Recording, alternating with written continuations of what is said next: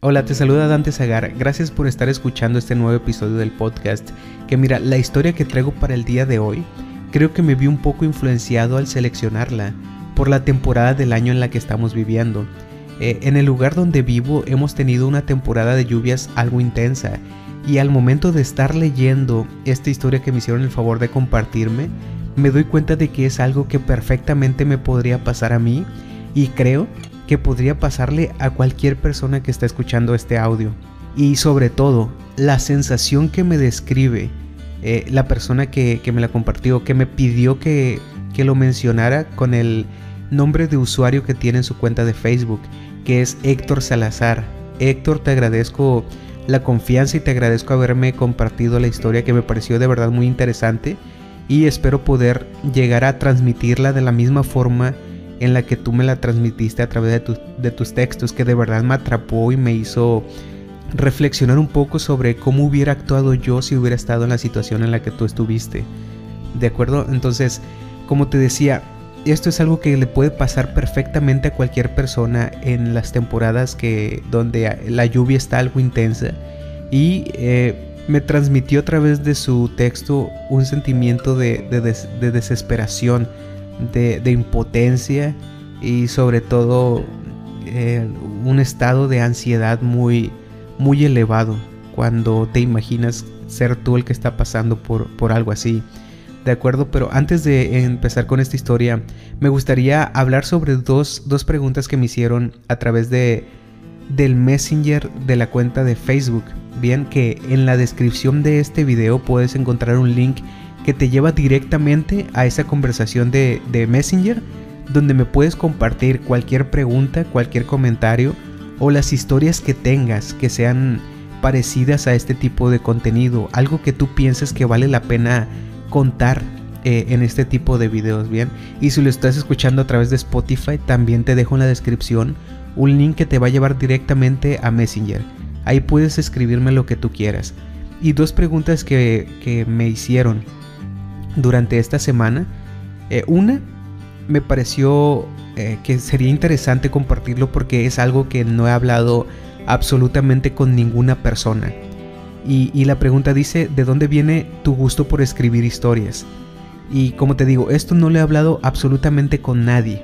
Bien, y, y, una de las razones por las que la comparto es para dejarte muy claro que yo no considero que sea buen escritor porque de hecho eh, no soy un lector muy activo. Leo entre 3 y 4 libros al mes, cuando hay personas que leen 10 o 15 libros. Entonces, esto da como resultado que mi manera de redactar no sea muy buena, que tenga algunas faltas ortográficas y algunas faltas en gramática, entre otras cosas. Al leer mis historias me doy cuenta, eh, al leerlas tiempo después de que las grabo, porque eh, al, al momento de grabar, escribir y editar las historias, debe de ser un proceso muy rápido, no me da el tiempo para dejarlas tan pulidas como, como a mí me gustaría dejarlas.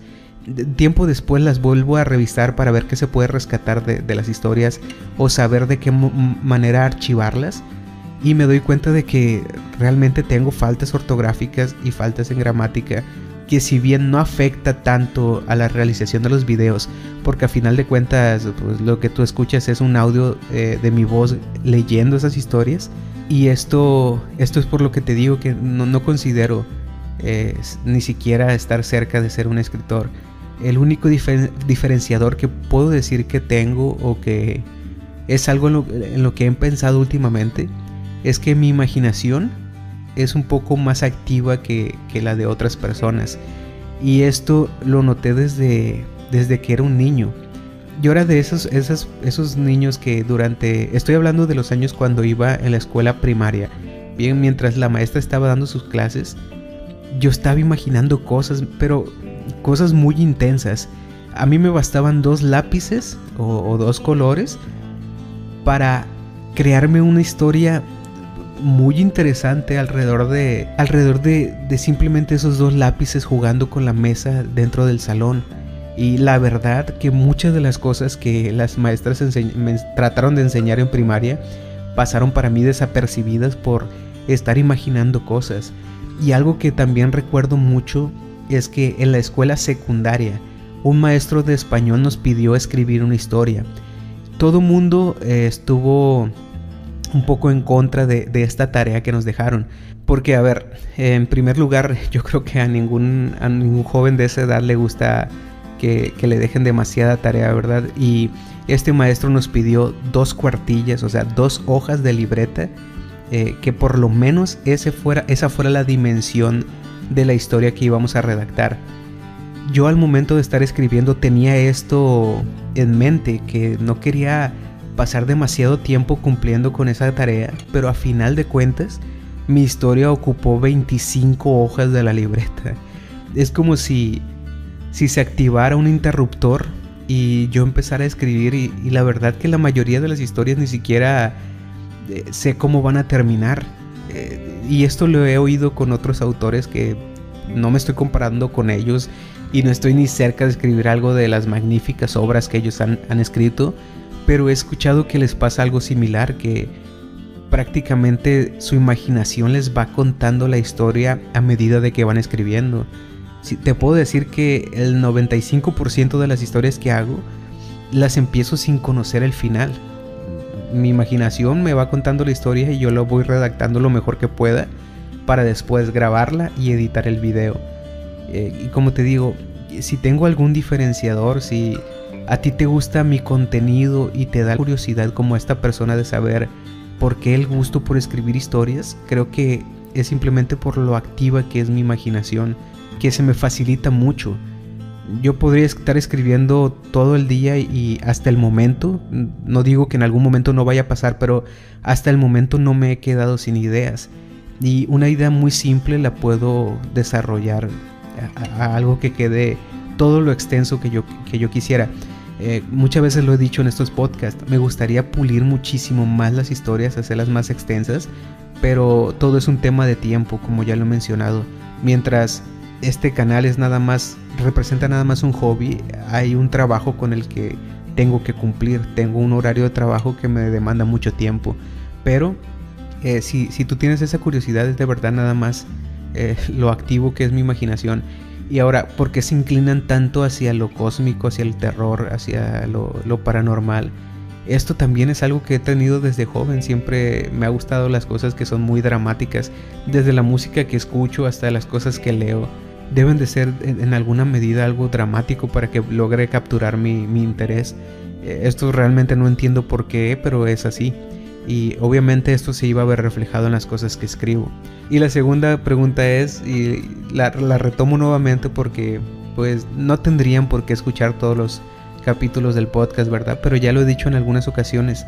Eh, me pregunta cuándo va a salir la cuarta parte de, de, la serie de videos, el personaje de ficción más perturbador jamás creado o, eh, como yo lo nombré dentro de la historia, abandona toda esperanza.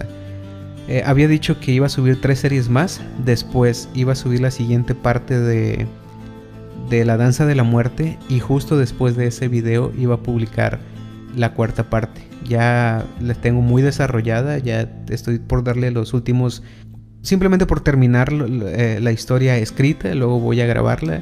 Para después editarla y ya por fin poder publicarla. Y de verdad siento mucho nerviosismo por por llenar las expectativas que tienen, porque los desafortunadamente los he tenido que hacer esperar tanto a las, a las pocas personas que están esperando esta cuarta parte que siento de verdad un, compromiso, una responsabilidad por porque les guste y, y, es algo que no se siente tan bien como, como esperaba. Eh, porque tal vez si llegas a exigirte un poco más de lo que deberías, la historia debe deja de, ser orgánica como lo, he manejado hasta ahorita. Que la he escrito como yo he querido, con las temáticas que, yo he podido imaginar y, todas las cosas se han hecho eh, simplemente para que esto fuera algo que me gustara primero a mí, esperando que le guste a las demás personas. Me he dado cuenta de que esa presión que tengo por, por las expectativas que puedes llegar a tener eh, como te lo dije en un podcast anterior, no tengo otra forma de agradecerte más que dándote algo que, poniendo lo mejor de mí en esta historia, ha dejado de, ser algo tan orgánico como antes. Me estoy exigiendo más de lo que debería. Me di cuenta de este error que estaba cometiendo y estoy tratando de redirigir las cosas a justo como estaba la primera, segunda y tercera parte. Que fuera algo que me gustara a mí y eso resulta que, que le gusta a las personas que me hacen el favor de seguirme. Entonces, ese, ese es el momento en el que se va a publicar la, la cuarta parte. Y como siempre te agradezco esperarla, te agradezco el apoyo y espero que esté eh, llenando tus expectativas. Y bueno, para iniciar con la historia que traigo para el día de hoy, me gustaría pedirte un favor.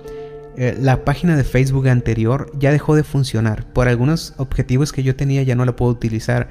Entonces quiero pedirte de favor que me sigas en la nueva, que te dejo el link del Messenger, como ya lo dije en la descripción. Al dar clic te lleva a Messenger y, a través de Messenger puedes llegar a la página. Déjame cualquier comentario que tú quieras en Messenger y por favor sígueme en la página de Facebook. Ahí voy a tratar de tenerlo más, eh, un poco más nutrido de contenido, pero sobre todo es una forma de, tener una, una, comunicación más eficiente con todos ustedes. Lo decía en videos anteriores, esto me sirve para redactar un solo mensaje y que llegue a todas las personas que están interesadas en recibir notificaciones de cuando subo un nuevo video. Y ahora sí, entrando con la historia, lo, que más me gustó de, de este relato que me compartió Héctor es lo mucho que puede complicarse algo que, en la vida cotidiana llega a ser muy, pues como la palabra lo dice, muy cotidiano, muy lo das por sentado. Y bajo ciertas circunstancias, cualquier cosa de tu vida habitual se puede, se puede complicar tanto que llega a ser así de aterrador como lo, le pasó a Héctor. Él me comparte que este, este relato tiene lugar hace entre 4 y 5 años, no, no me supo dar bien una fecha, pero me dice que es alrededor de cuando él tenía 24 años. ¿De acuerdo? Él ya estaba trabajando, trabajaba en un cibercafé. Eh, no sé si tú conozcas este, este tipo de negocios, es donde la gente va y renta una computadora por una hora o las horas que necesiten, pero el cibercafé te cobra por hora. Me dice Héctor que la hora normal en la que él salía de su trabajo era las 10 de la noche. Lo que hacía es que a las 9 y media eh, les decía a los usuarios que a las 10 iba a tener que cerrar el cibercafé para tener algunos minutos para limpiar un poco todas las computadoras, lograr apagarlas todas y dejar todo en orden para poder cerrar el establecimiento y dirigirse a su casa.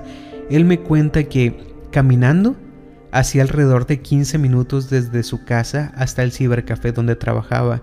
Él vivía solo, vivía en un complejo de departamentos donde la renta era muy económica y algo que me deja muy claro es que la zona donde él estaba viviendo en ese tiempo, que vivía ahí por necesidad porque tenía que ir a la escuela y ese lugar eh, era conveniente, le quedaba cerca el lugar donde estaba estudiando de su casa y con el trabajo en el cibercafé estaba pagando sus estudios me dice que lo único que no le gustaba de toda esta situación es que el lugar donde vivía era un poco inseguro.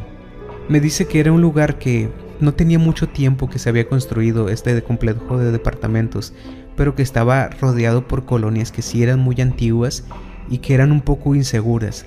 Entonces cada vez que él salía de su trabajo, alrededor de las 10 de la noche, iba un poco con preocupación. Me dice que siempre trataba de apresurar el paso y no hacía, hacía absolutamente ninguna escala hasta llegar a su casa. Y la forma en la que me describe el camino que tenía que recorrer creo que es un poco importante, porque me dice que el primer tramo de su recorrido era una avenida, donde era muy transitada por carros y peatones y etcétera, pero que llegaba a cierto punto donde se tenía que meter por algunos callejones donde eh, normalmente estaba completamente vacío y no estaba bien iluminado. Entonces tenía que pasar por unos callejones que ni siquiera tenían eh, pavimento, eran callejones de tierra que estaba, que estaba lleno de vegetación por todos lados y que le costaba trabajo pasar por esos callejones, pero que era la única forma de acceder a su casa sin tener un retraso aproximadamente de, de 40 minutos si tomaba la avenida principal hasta llegar a, su colonia. Bien, entonces decía, me contaba que él prefería entrar por estos callejones porque llegaba mucho más rápido a su hogar. Lo que me deja claro en el texto es que nunca tuvo ningún percance en ese lugar. Nunca sufrió, sufrió un intento de asalto o ni siquiera eh, tuvo problemas con ninguna persona. Eh, me, dice que era siempre su imaginación, que al estar ese lugar tan oscuro, tan lleno de vegetación y, que estaba totalmente solo, eh, siempre su imaginación lo traicionaba y esto hacía que en ocasiones corriera todo lo largo de, esos callejones. Bien, me cuenta que la raíz de su historia inició en una ocasión que, donde él estaba trabajando. Alrededor de las 8 de la noche empezó a llover. Yo conozco la zona donde, donde él me cuenta que pasó esta historia porque es en la misma ciudad donde yo viví por muchos años. Y, y yo sé lo, intensas que se pueden poner las, lluvias en esas zonas. Entonces entiendo perfectamente cuando él me dice lo, lo fuerte que se intensificó la lluvia. En estos lugares, y realmente si alguna persona me está escuchando de la Ciudad de México, eh, del Estado de México, de todas estas zonas del centro, saben las dificultades que hay cuando, cuando la lluvia se intensifica un poco. Eh, literalmente la, ciudad se tiene que paralizar de lo, de lo ineficiente que es eh, el tratamiento de, las lluvias. Las calles se inundan, todo, todas las personas tienen que detener sus actividades porque realmente están en riesgo. En esta ciudad donde, donde estaba Héctor, estaba en una situación muy similar y como te digo, yo lo conozco. Yo conozco esa zona y de verdad las calles inundan tanto que los carros no pueden pasar por ciertas zonas de la ciudad. Él se, encontró con una situación similar. Empezó a llover de esa forma que, que él decidió que a partir de las 9 de la noche iba a cerrar el local. Me dice que ni siquiera lo habló con el dueño, con su jefe. Eh, él simplemente tomó la decisión poniendo como prioridad su seguridad, decidió cerrar el local y dirigirse a su casa. Me cuenta que llegando a un punto le fue imposible seguir avanzando, de lo inundado que se encontraba todo. Me dijo que se refugió junto con un grupo de personas debajo de algunos locales que les daba un poco de protección para la lluvia. El problema fue que estuvieron ahí durante cuatro horas, cuando que la lluvia eh, no, dejaba de, caer con la misma intensidad durante cuatro horas. estuvieron a expensas de apagones, de, muchas situaciones donde él realmente empezó a preocuparse mucho. Eh, habló con sus padres, pero solo para informarles que estaba bien, porque ellos no tenían la posibilidad de ir de alguna forma hasta donde él estaba para ayudarlo. Eh, él simplemente quería que ellos supieran que estaba bien. Y creo que solo buscando la manera de tranquilizarse un poco de toda la situación. Ahora, ojo, esto es la parte importante y lo, y lo que te decía que situaciones tan cotidianas se pueden llegar a complicar tanto. Estamos hablando de que él eh, siguió con su camino alrededor de la una de la mañana, cuando ya las calles estaban completamente desiertas. Ahora quiero que imagines en qué condiciones estaba ese callejón que te comentaba que tenía que atravesar esa pequeña sección donde no había pavimento y donde había mucha vegetación. Imagínate la condición en la que estaba al caer tanta lluvia. Él tomó la decisión de no pasar por ese callejón.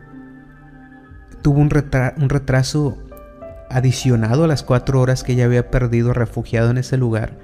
Tuvo un retraso de 40 minutos más y, con las condiciones y, todos los, percances que tuvo durante el camino, me dice que a final de cuentas estaba llegando a su casa cerca de las 3 de la mañana.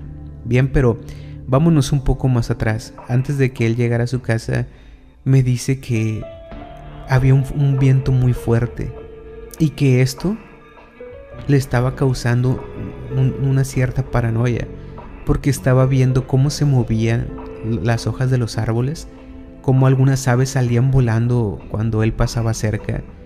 Y, entre todas las cosas que le había pasado, creo que le, causó un, efecto de paranoia que él se empezó a sentir perseguido. Dice que en algunos momentos volteaba a ver el camino que estaba dejando detrás y veía como unas sombras se ocultaban detrás de los árboles. Ahora, él mismo me especifica que era, es posible que esas sombras que percibía eran simplemente el movimiento natural de las hojas de los árboles, de las ramas que el viento tan fuerte estaba provocando.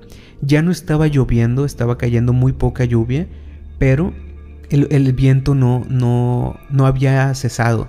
todavía estaba experimentando vientos muy fuertes y obviamente esto pudo haber hecho que el movimiento de las hojas él lo percibiera como otra cosa. Me dice que en su camino eh, revisó muchas veces a sus espaldas para ver si alguien lo estaba siguiendo y en todas las ocasiones notaba algo extraño y, siempre una tras otra vez estaba notando esa cosa extraña. Bien, entonces lo que él decidió fue no darle mayor importancia y, y, tratar de apresurar el paso para llegar lo antes posible a su casa. Esto es importante porque quiero que te des cuenta cómo, cómo se va sumando las, las, las reacciones, las consecuencias de las cosas que vas experimentando.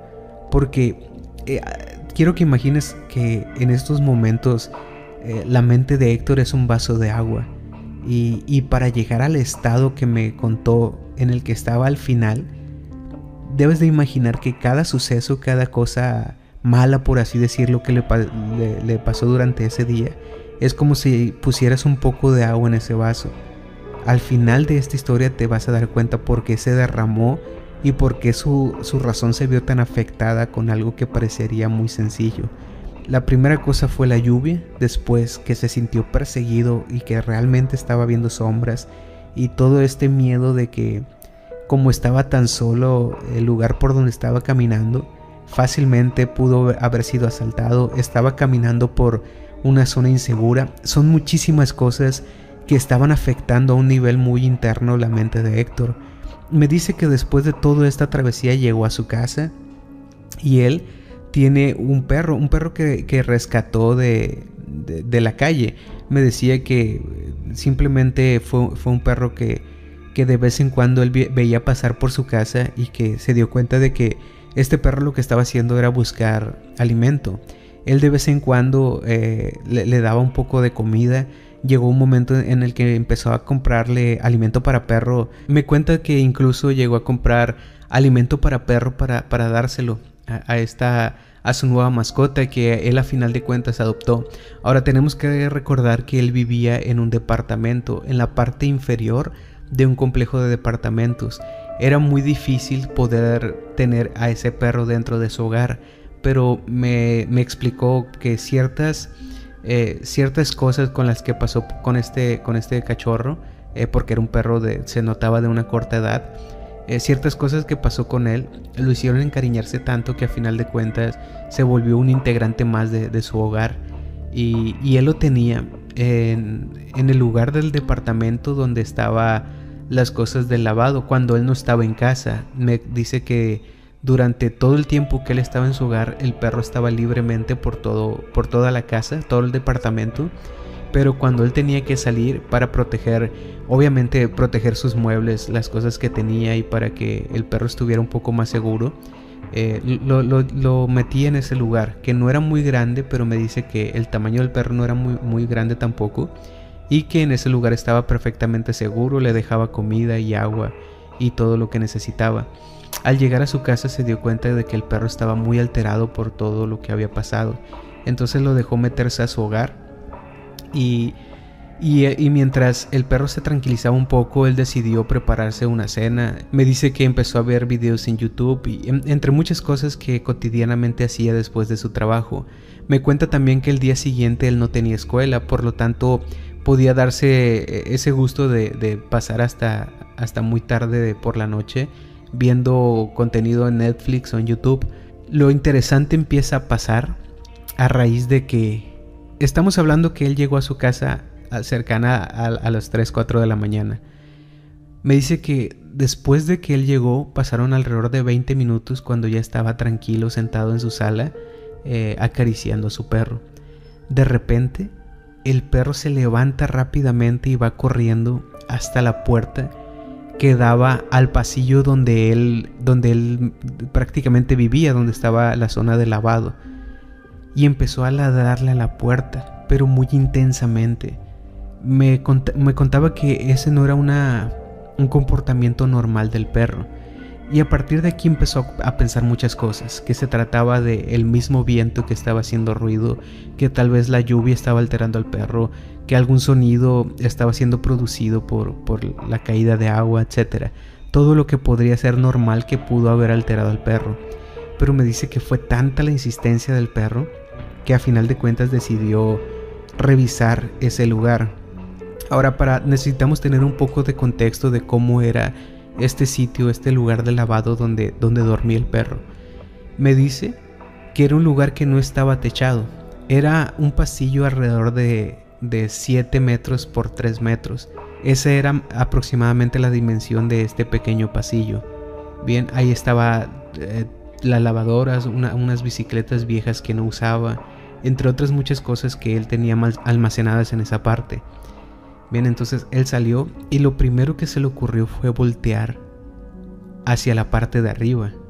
Recordemos que en este pequeño pasillo no había techo y que él está seguro que pudo notar cómo una persona estaba viendo hacia donde estaban todas sus cosas y que en el momento que él volteó, esta persona se retiró rápidamente para tratar de ocultarse y que no lo vieran. Me dice que para él no hay duda, está 100% seguro de que vio una persona en el techo de su casa, que estaba que estaba viendo hacia abajo, tal vez tratando de robar alguna cosa que él tenía almacenada ahí pensando que era algo de valor. Me cuenta cómo esta situación fue lo que te decía que derramó su, su vaso de agua. Lo alteró muchísimo. Porque para, tal vez para muchas personas sería algo muy lógico que en el momento en el que tú experimentas algo así, rápidamente llamas a la policía, ¿verdad? A alguien que, que vaya a verificar qué está pasando en ese lugar. Es muy complejo, muy muy complejo tratar de explicar ¿por qué en esa zona donde, donde te comento que, conozco perfectamente? Yo no viví eh, en esa colonia, en ese lugar, pero eh, sí, llegué a, visitar a algún amigo que vivía ahí o, o, lo que te comentaba, soy perfectamente consciente de las condiciones en las que se encuentra esa zona. Y la verdad es que eh, no, no, no puedo decirlo de otra manera, es complejo de explicar, pero de nada hubiera servido llamar a la policía. De verdad, yo sé que esto va a parecer increíble para muchas personas, pero para algunas, algunos otros me van a comprender. En ciertas zonas, en ciertos lugares, tratar de apoyarte con la policía no sirve de nada. Y, vamos a suponer que ni siquiera es culpa de, de las autoridades. Es que hay ciertos lugares en los que simplemente no pueden acceder. Bien, no pueden iniciar una investigación porque son lugares muy inseguros. Entonces Héctor sabía que no, servía de nada, ni siquiera pasó por su mente llamar a la policía. Lo que hizo fue estar en comunicación con algunos amigos, explicarles la situación por la que estaba pasando y tratar de apoyarse con ellos. Pero esto lo alteró muchísimo. Estamos hablando de una persona de 24 años que vive solo en este lugar donde las condiciones que estaban pasando la lluvia estaba muy intensa como para salir rápidamente de su casa y simplemente irse. Eh, todo el suelo estaba muy deteriorado, etc. Él se sentía realmente atrapado dentro de su casa, teniendo un intruso en, el techo que fácilmente podía bajar a su área de lavado. Imagínate cuánto podría alterarte esto.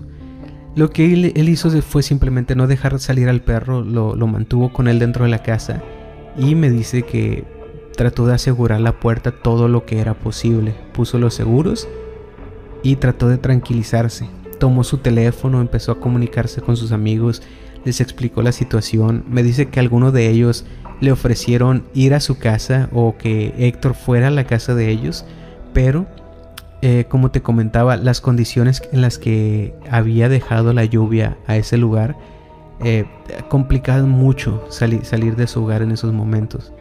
Entonces Héctor decidió simplemente pensar que en el momento en el que ese ladrón o lo que pensó ver él eh, lo miró que estaba, que estaba dentro de su hogar, el ladrón iba, iba a decidir simplemente irse y no volverse a meter con él por lo menos durante esa noche. Bien, entonces Héctor trató de tranquilizarse, puso algunos videos en YouTube en, un volumen muy bajo para poder ser consciente de todo lo que estaba pasando fuera de su casa. y estuvo viendo la, televisión, me, cuenta él que alrededor de las 4.40 de la mañana. A esa hora en específico, el perro se volvió a alterar muchísimo y volvió a correr hasta la puerta de la entrada del área de lavado. Quiero que, que imagines esta parte, porque eso fue lo que Héctor me logró transmitir a mí con su escrito. Quiero que pienses que él estuvo alrededor de 30 minutos viendo videos usando su, celular después de que vio a esa persona en el techo. Esos 30 minutos debieron de ser de una paranoia total, que cada pequeño sonido tú tratabas de de identificarlo como que era esta persona tratando de entrar a tu hogar. Y durante 30 minutos él mismo se tenía que calmar diciéndose, no, esto fue eh, algún ruido del baño, o no, esto fue eh, el aire acondicionado, o esto fue eh, el perro hizo algún tipo de sonido. De esa forma él se estuvo teniendo que tranquilizar para convencerse a sí mismo de que esa persona no iba a volver a meterse con su hogar. Y que de repente el perro corra rápidamente a la puerta de la entrada y empieza a ladrar de esa forma lo único que hace es que todo el miedo que tú estabas acumulando durante esos 30 minutos se detone en esa confirmación de que esa persona nuevamente está está merodeando por, por tu hogar. Imagínate todo el terror que sintió Héctor, toda la desesperación que, que le produjo esa situación. Obviamente él estaba decidido a no abrir esa puerta porque me cuenta que las cosas que tenía en, ese lugar, en, su área de lavado, no eran cosas de valor. Entonces no le importaba que el ladrón se pudiera robar alguna que otra cosa de, de ese sitio. Él estaba determinado a no salir, no abrir la puerta y no dejar ni siquiera que su perro saliera a esa zona. Pero me cuenta que los ladridos del perro fueron tan insistentes, tan frenéticos. Eh, me, dice que él nunca había visto de esa forma a su perro obviamente nunca eh, había estado en la situación en la que un intruso estaba tratando de entrar a su hogar. El perro reaccionó de esa forma por obvias razones. Y, y toda esa desesperación, todo, toda esa paranoia eh, hizo muchos estragos en ese momento para Héctor. Él rápidamente tomó una de sus mochilas, metió ropa que necesitaba para pasar la noche y trató de salir de su hogar salir de su hogar para irse a la casa de un amigo. Eh, en ese momento él tomó la decisión de que su perro se iba a quedar dentro de su hogar. A final de cuentas, si este ladrón, este intruso, tenía la intención de robar o hacerle daño, creo que lo último que hubiera pensado es hacerle daño al, perro, ¿verdad? Él simplemente lo iba a dejar pasar o al ver que había un perro dentro de la casa, tal vez él no iba a intentar entrar a la casa. Eh, simplemente decidió que por su seguridad eh, iba a dejar su departamento y, la zona de lavado, el ladrón podría hacer lo que él quisiera con ella. Pero al salir de su casa se encontró con que la lluvia se había reanudado y con la misma intensidad que tenía antes. El viento estaba completamente descontrolado, tanto que empezó a temer por su seguridad, eh, estar caminando por esa zona que ni siquiera estaba bien pavimentada y que había tantas cosas que realmente podían dañar a su vida le parecía todavía más, más sorprendente que esa persona estuviera en el techo de las casas, en el techo de todos los departamentos. Que al principio yo no entendía muy bien cómo era que, que este, esta persona estaba viendo a la zona de lavado de Héctor si era, eran departamentos donde todos estaban conectados. Y esto fue algo que le pregunté y al momento de explicármelo con un audio, él me dio bastantes detalles que para no complicar mucho esto, eran departamentos que la configuración era una configuración vertical, estaban todos uno eh, enseguida del otro y en la parte de abajo eh, estaba la parte donde las personas dejaban sus autos. Eh, como te digo, para no complicar mucho esto, era simplemente que la altura del departamento de Héctor era, era la parte más alta, desde donde el ladrón o esta persona fácilmente podía brincar a su área de lavado. Y como te decía, él al ver las condiciones en las que se encontraba el clima en esos momentos, decidió volver a su casa y, cerrar lo mejor que pudo todo. Eh, tenía a su perro cerca de él, estaba tratando de comunicarse con sus amigos, pero ya eran, ya eran cercano a las 5 de la mañana cuando todo esto estaba pasando, lo que le daba un poco de tranquilidad, me cuenta en su, en su texto, que no faltaba mucho tiempo para que el sol empezara a salir. Ya eso creo que por alguna razón, incluso evolutiva, nos da cierta seguridad, aunque con la fuerte lluvia que estaba cayendo, él no podría saber realmente cuánto, cuánta diferencia iba a hacer el sol durante ese día. Eh, me cuenta que empezó a escuchar ruidos en la zona de, lavado, como que el ladrón o esta persona, este intruso realmente decidió bajar hasta ese lugar.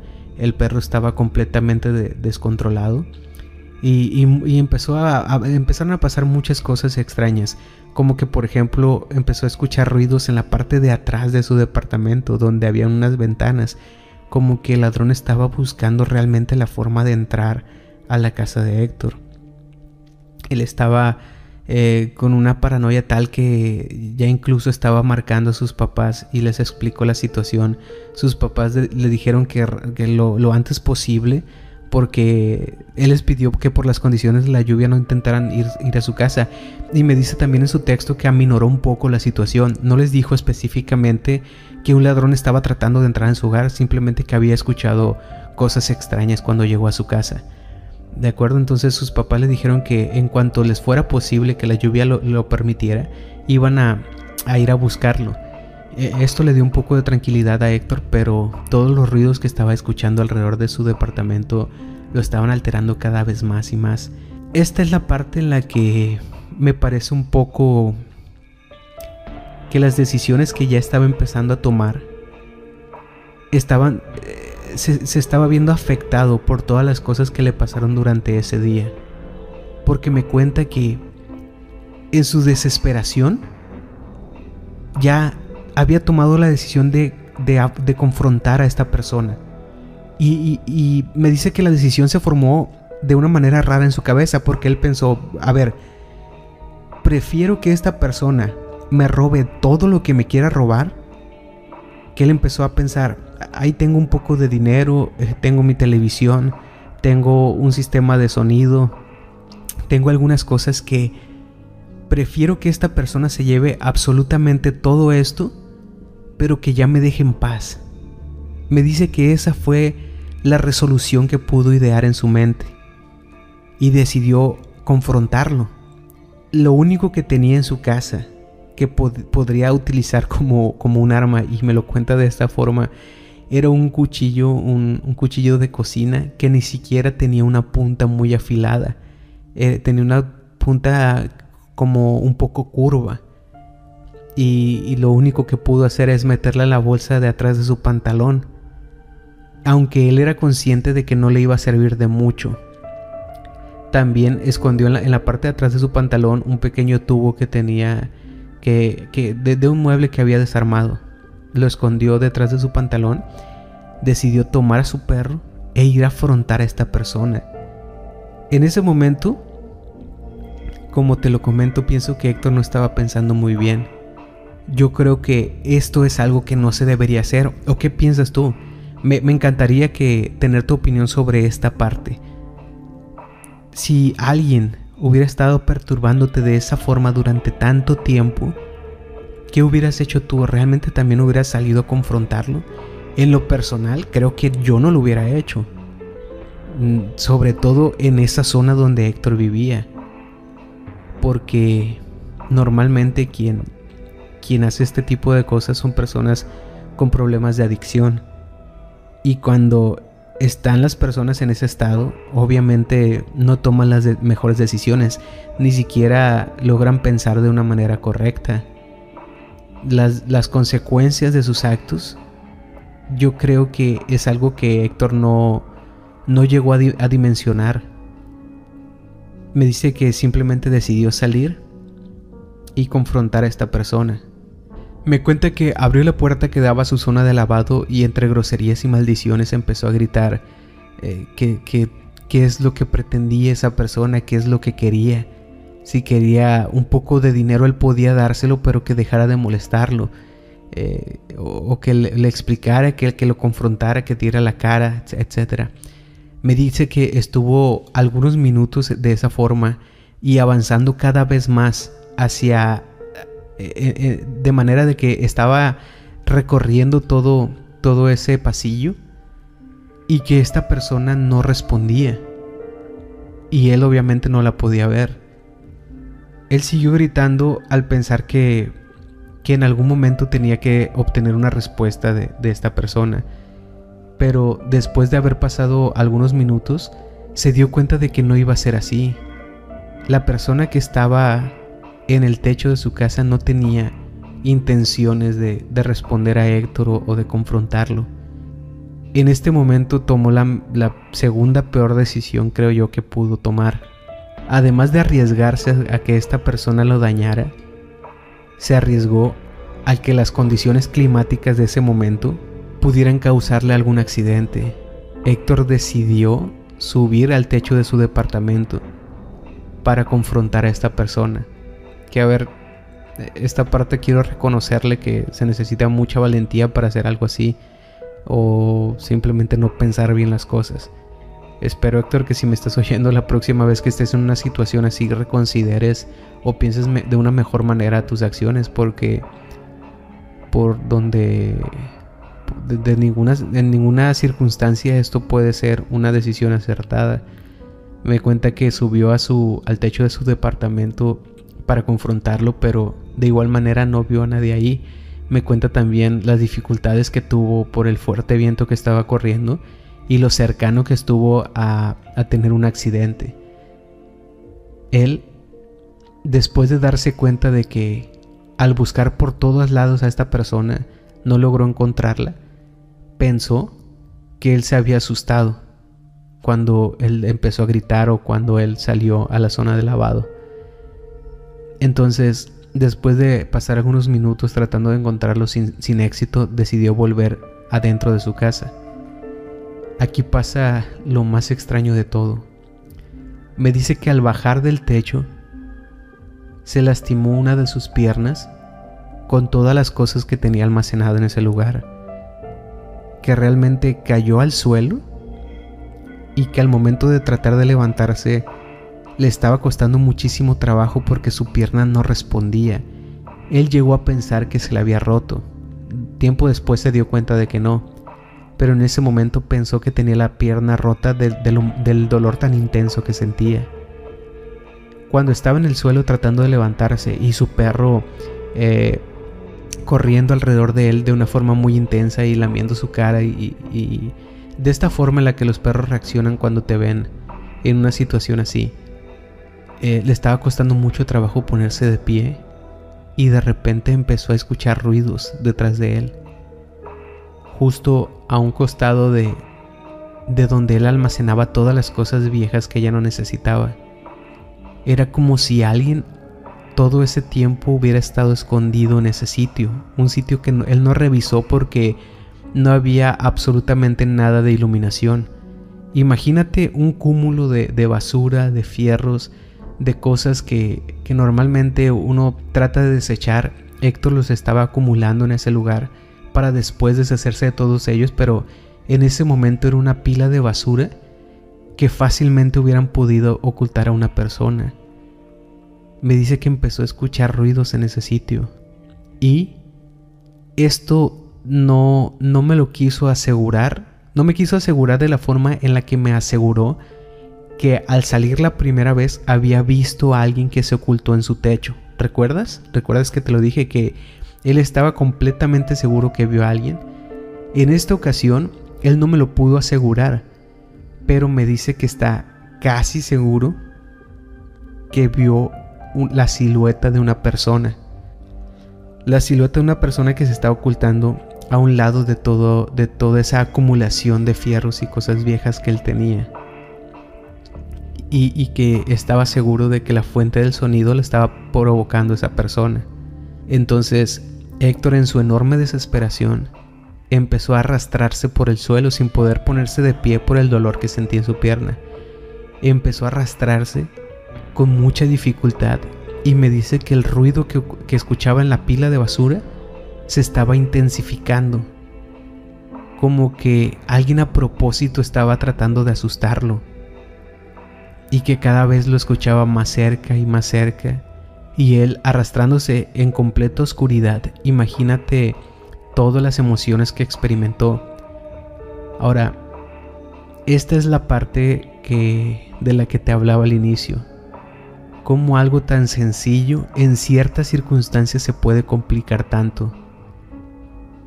Tienes que imaginar la mano de Héctor completamente cubierta en lodo. Eh, todo alrededor estaba mojado, estaba húmedo. Y él tomó, aquí se conoce como perilla, picaporte, la, bola con la que abres una puerta. Bien, no sé cómo se dirá en el lugar donde tú eres.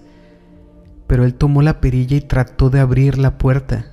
Pero obviamente estaba tan resbalosa su mano que no logró hacerlo. Me dice que en ese momento sintió la mayor desesperación que ha sentido en toda su vida.